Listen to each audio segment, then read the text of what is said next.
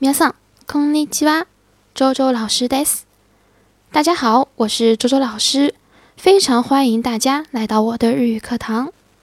今天给大家介绍的一句话叫做“保重”。保重。お元気で。お元気で。当与朋友要分别很长时间时呢，经常会用这句话来让对方保重身体。还有一种更加简单的说法，就直接是 “genki 的呢”。 相信很多同学都曾经听到过这句话。好，我们听一个简短的对话。また連絡するね。はい、お元気で。什么意思呀？また連絡する就什么？保持联系啊，連絡する联系。はい、お元気で。嗯，保重。好，我们再来复习一下。